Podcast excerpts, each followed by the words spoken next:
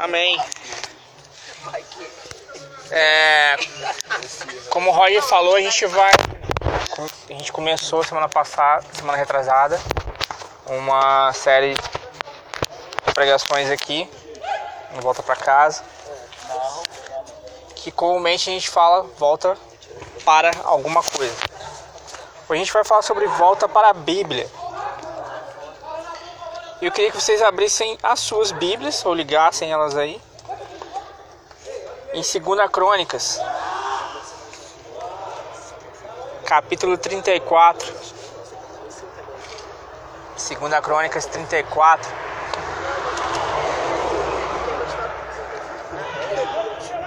Versículo 14 em diante. Amém? Todos encontraram aí?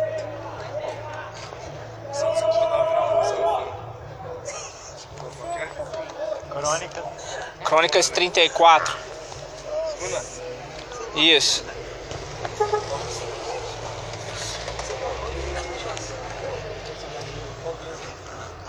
Amém? Pode ler? 34. Versículo 14. Ô, Tristão, já falou 500 vezes. Amém?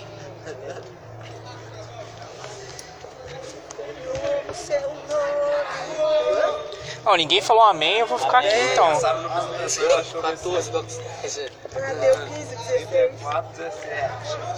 Amém. Amém, Abel. Enquanto estavam retirando a prata recolhida do templo do Senhor, o sacerdote Ilquias encontrou o livro da lei do Senhor, escrito por Moisés. E Ilquias disse a Safã, secretário da, da corte: Encontrei o livro da lei no templo do Senhor. E Ilquias entregou o livro a Safã. Safã levou o livro ao rei e relatou seus oficiais estavam fazendo tudo o que lhe foi ordenado. A prata recolhida no templo do Senhor foi entregue aos supervisores e trabalhadores. Safã também disse ao rei: O sacerdote Uquias me entregou um livro. Safã leu o livro para o rei. Quando o rei viu que estava escrito na, escrito na lei, rasgou suas roupas. E em seguida deu ordens a Euquias e a Ecã, filho de Safã, Acabó, filho de Mequias, e Safã, secretário da corte Isaías, de Asaías, conselheiro do rei. Vão consultar por mim, por todos os remanescentes de Israel e Judá. Pergunta a respeito das palavras escritas no livro, que foi encontrado. A grande ira do Senhor foi derramada sobre nós, pois nossos antepassados não obedeceram a palavra de Deus. Não temos feito o que este livro ordena. Amém? Até aí. O rei Josias não era um rei muito conhecido da gente. A gente conhece mais o rei Davi ou Salomão ou Acabe. Mas é importante saber que, tipo assim, em Israel, o único rei que conseguiu paz absoluta foi Davi. Tanto paz contra os seus inimigos, como uma prosperidade espiritual.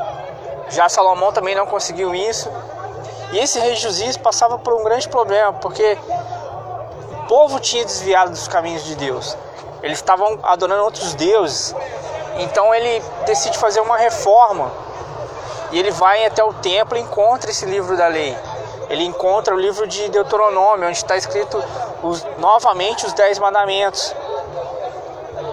E é tão forte esse encontrar dele com a palavra que ele se arrepende do, do, do, do que os reis anteriores fizeram, ele se arrepende pelo povo e começa a fazer uma reforma muito grande no Estado de Israel, em que, pelo menos por um tempo, eles conseguem ficar ali em paz com os outros povos em, em volta, porque o Espírito do Senhor é, retira aquilo que, que, que ia acontecer com o, o, o, o, povo por um tempo. Mas a gente não vai falar muito sobre esse rei Josias, a gente vai falar sobre esse livro da lei, sobre a palavra do Senhor. Quantos aqui já ou sabem quantos livros contém a Bíblia? Pode falar? Pode falar, Roger. Todos 66. 66 livros. Quantos do Velho Testamento e quantos do Novo? O Velho Testamento tem 39 e Novo 27. Isso aí, garoto. Mas existem outros sete livros Que é uma? É, que são os livros deuterocanônicos que ficam na, na, na Bíblia Católica. Mas também tem a Bíblia Ortodoxa que tem mais cinco livros, então ela, mais sete, mais cinco livros a mais que esse. Então ela fecha 78 livros. Esses livros são muito interessantes. Tem Esdras que tem no nosso, mas tem primeira Esdras, segunda Esdras, terceira Esdras e quarta Esdras. Mas tudo num livro só. Tem Ode, Susana e Del, O Dragão e Carta de Jeremias. Nunca ouvi falar esse Carta de Jeremias. O Dragão. Mas a primeira coisa que a gente tem que perceber quando a gente vai voltar para a Bíblia é que a Bíblia é uma palavra inspirada por Deus. Ela não é psico, psicografada. Psicografia é questão de, de, de, de espírita, não é o cara, a pessoa que escreveu os livros, ela não entrou no Charamanai lá e começou a escrever, não. Ela observou, o Espírito Santo levou ela a ler livros talvez de, do Velho Testamento ou observar o que o povo, o que estava acontecendo com o povo e escrever. Quer um exemplo legal?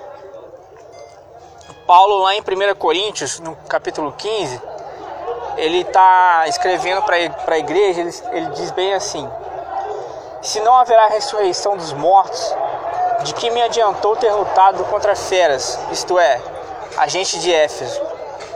Se não há ressurreição, comamos e bebamos, porque amanhã morreremos. Não se deixe enganar pelo que, pelos que dizem essas coisas, pois as más companhias correspondem a um bom caráter. Corrompem o bom, bom caráter, perdão. O Espírito Santo levou ele, ele levou ele a, a perceber duas coisas. Primeiro, a ler o Velho Testamento. Comamos e bebamos, porque amanhã morreremos, está em Isaías 22, 13. Mas o que é mais interessante que as más companhias corrompem o bom caráter era uma peça de teatro de um grego chamado Melandro. Por quê? Por que, que ele colocou isso que talvez seria que a gente achasse do mundo hoje dentro da, da, da carta que hoje compõe a Bíblia? Porque talvez o povo grego entenderia, porque eles já teriam visto essa peça por muito tempo. Então a Bíblia não é psicografada. A, a, o, escritor não chegava lá e escrevia tudo. É tudo palavra de Deus. É palavra de Deus, mas o Espírito Santo fez ele ver outras coisas. Ele fez ele perceber outras coisas. A segunda coisa que eu acho interessante na Bíblia é que a gente tem, uma, tem, tem algumas Bíblias antigas que vão colocar assim que entre no Velho Testamento e o Novo Testamento tem uma folha em branco. Sabe por que, que significa? Quatro folhas em branco? 400 anos de silêncio de Jesus. Isso aí. Não é muito bem 400 anos de silêncio de Deus. Seria muito raso a gente falar isso. Teve alguns livros escritos nesse período, só que eles não são hoje canônicos, eles não revelavam Cristo. Eles eram livros de história, eles eram livros que, que estava acontecendo com o povo. Mas o que é interessante a gente, a gente falar, a gente perceber que Paulo, Jesus Cristo, tinha acesso a esses livros. Por exemplo, Filhos das Trevas e Filhos da Luz, que geralmente Paulo fala, ou as cartas de, de João falam, é um livro chamado A Guerra, em que uma comunidade chamada os essênios, eles guardavam esse livro. E nesse livro tinha esse termo. Então as pessoas entendiam que tinha alguma coisa ali. Então, um, quer ver um exemplo muito interessante? Lá em Lucas capítulo 20, Jesus Cristo está falando com os fariseus. Aí no versículo 11, ele dá uma resposta para os fariseus dentro de uma parábola. Ele diz assim: Então o dono da propriedade enviou outro servo, mas eles também o insultaram, espancaram e mandaram de volta de mãos vazias. Ele está falando sobre, sobre a questão de os fariseus não o ouvirem, não receberem o poder dele, porque os fariseus estavam é, perguntando para ele de onde vinha a autoridade que ele tinha para batizar, de onde vinha a autoridade que ele tinha para poder expulsar demônios. E ele quis fazer uma, uma analogia a um livro de Judite, que é um livro deuterocanônico. Porque lá no livro de Judite fala assim que Nabucodonosor também mandou enviar enviados aos povos de Israel, de Israel e aos povos em volta para poder falar sobre o seu poder. Mas todos, todos também não garantiram o poder de Nabucodonosor. E Nabucodonosor foi lá e conquistou Israel. Levou Israel ao, ao exílio. Então Jesus Cristo está falando assim: ó, vocês estão negando meu poder, vocês estão negando minha autoridade. E como Nabucodonosor, eu posso tirar vocês daqui e posso colocar vocês num cativeiro. A terceira coisa que eu acho bem interessante é que do ano 300 ao ano 320 houve uma perseguição muito grande aos, aos cristãos. Então, muito do que hoje a gente conhece como a Bíblia poderia ter outros livros, mas todos foram queimados nessa época. Quer ver uma parada interessante? Abram as suas Bíblias aí em Colossenses 4.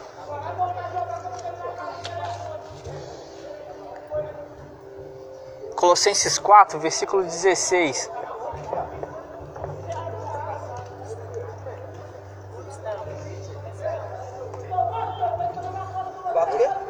Quatro dezesseis.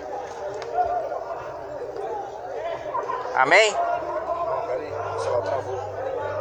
Ih, Colossenses, rapaz, 4. versículo 16. Ali no começo do Antigo Testamento, vocês acham? Já de novo. Amém? Colossenses 4, versículo 16. Você quebrou aí. Ah, tá. Amém? Depois que tiverem lido esta carta, enviem na igreja de Laodiceia, a fim de que eles também possam lê-la. E vocês leiam a carta que eu escrevi a eles. Procura Laodicense na sua Bíblia aí. Tem Laodicense na Bíblia? Não.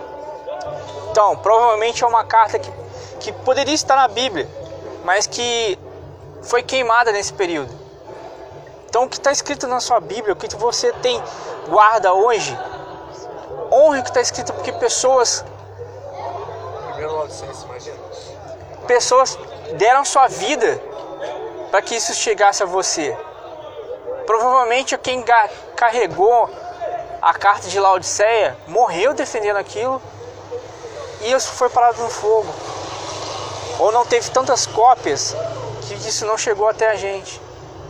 A palavra de Deus tem sangue de cristãos para que ela pudesse chegar até a gente. A palavra de Deus tem um custo de uma vida para que ela possa ter chegado desse jeito para a gente. Então dê valor que está escrito aqui.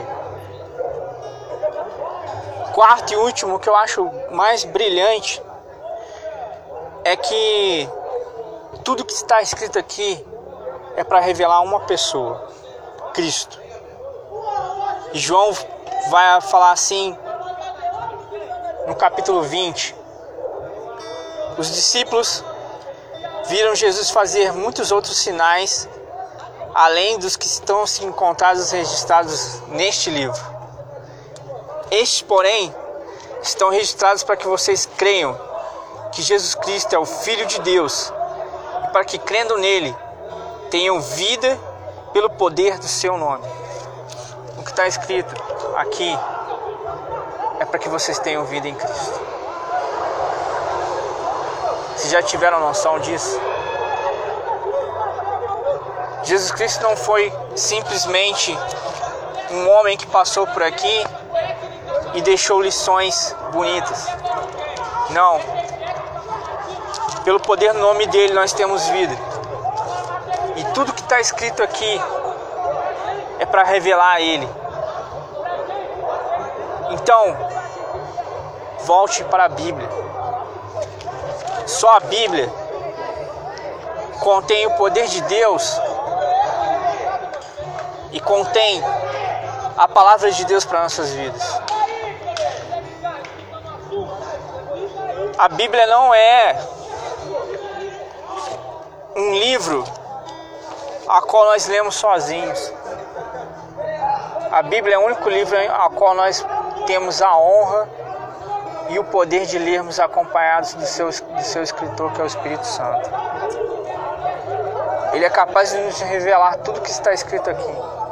E é capaz de nos revelar Cristo.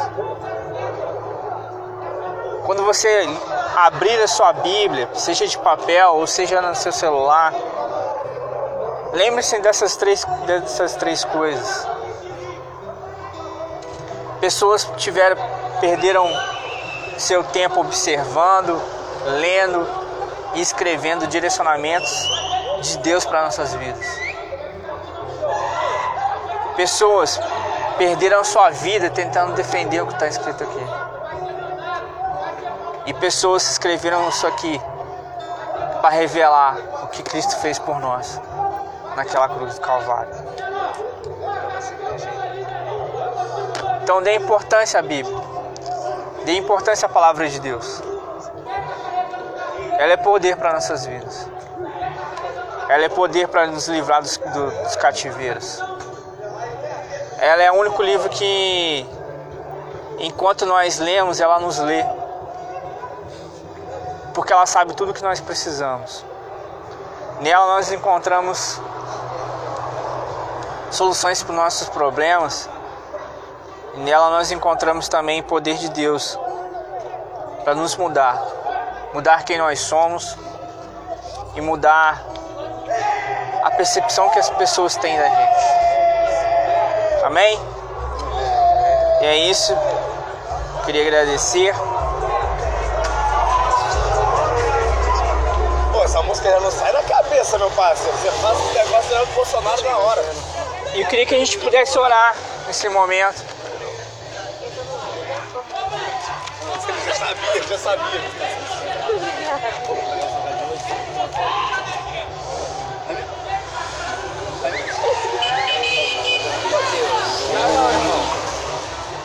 Jesus, caiu hoje primeiro. Sabia demais. Não, não faça isso. Bombom gelado. Sacanagem, velho. É, Isso aqui, cara. A mão da Sara conectada. Sai de fora. A mão do Geraldo aí. Hã? Pô, Metabit. É. Não. Vamos orar para que o poder da palavra nos encontre todos os dias de nossas vidas e o poder de Cristo nos revista. Que Ele possa nos ungir, nos guardar, nos proteger. A palavra de Deus tem poder para libertar os cativos. Oremos então. Pai, obrigado, Senhor, por mais essa noite aqui. Obrigado, Senhor, pela tua, pela tua palavra, teu evangelho, Senhor. Nos atingir e sabermos, Senhor, que a tua palavra tem poder que te revela, Senhor Jesus Cristo. Que nós possamos ter ela nos nossos corações, Senhor. Rabiscado, Senhor, com teu sangue, com o que o Senhor fez na cruz do Calvário por nós. Obrigado, Senhor, porque nós sem ti não somos nada, mas contigo, Senhor, a vida e a vida em abundância. Que a Sua palavra, Senhor, seja o nosso cajado, seja a nossa muleta, Senhor. Que nós não conseguimos andar sem ela, que nós conseguimos, não conseguiremos viver sem ela, Pai. Obrigado, Senhor, por tantos homens e mulheres que defenderam a palavra de Deus com as suas vidas para que ela pudesse chegar até a nós, Pai. Que nós possamos também, Senhor, com as nossas vidas propagar o teu evangelho e continuar levando em frente, Senhor, o teu nome, o teu poder, a fé em ti e o seu amor a todos os lugares que nós estivermos, Pai. Assim, Senhor, eu agradeço por todos aqui, pedindo que o Senhor venha abençoar a todos nós, guardar-nos durante essa semana, nos proteger de todo o mal. Em nome de Jesus. Amém, Senhor. Amém. Estás no céu, Santificado seja o vosso nome. Venha o teu reino, Seja feita a tua vontade, assim na terra como no céu. O pão nosso cada dia nos dai hoje. Perdoa as nossas dívidas, assim como nós perdoamos os nossos devedores.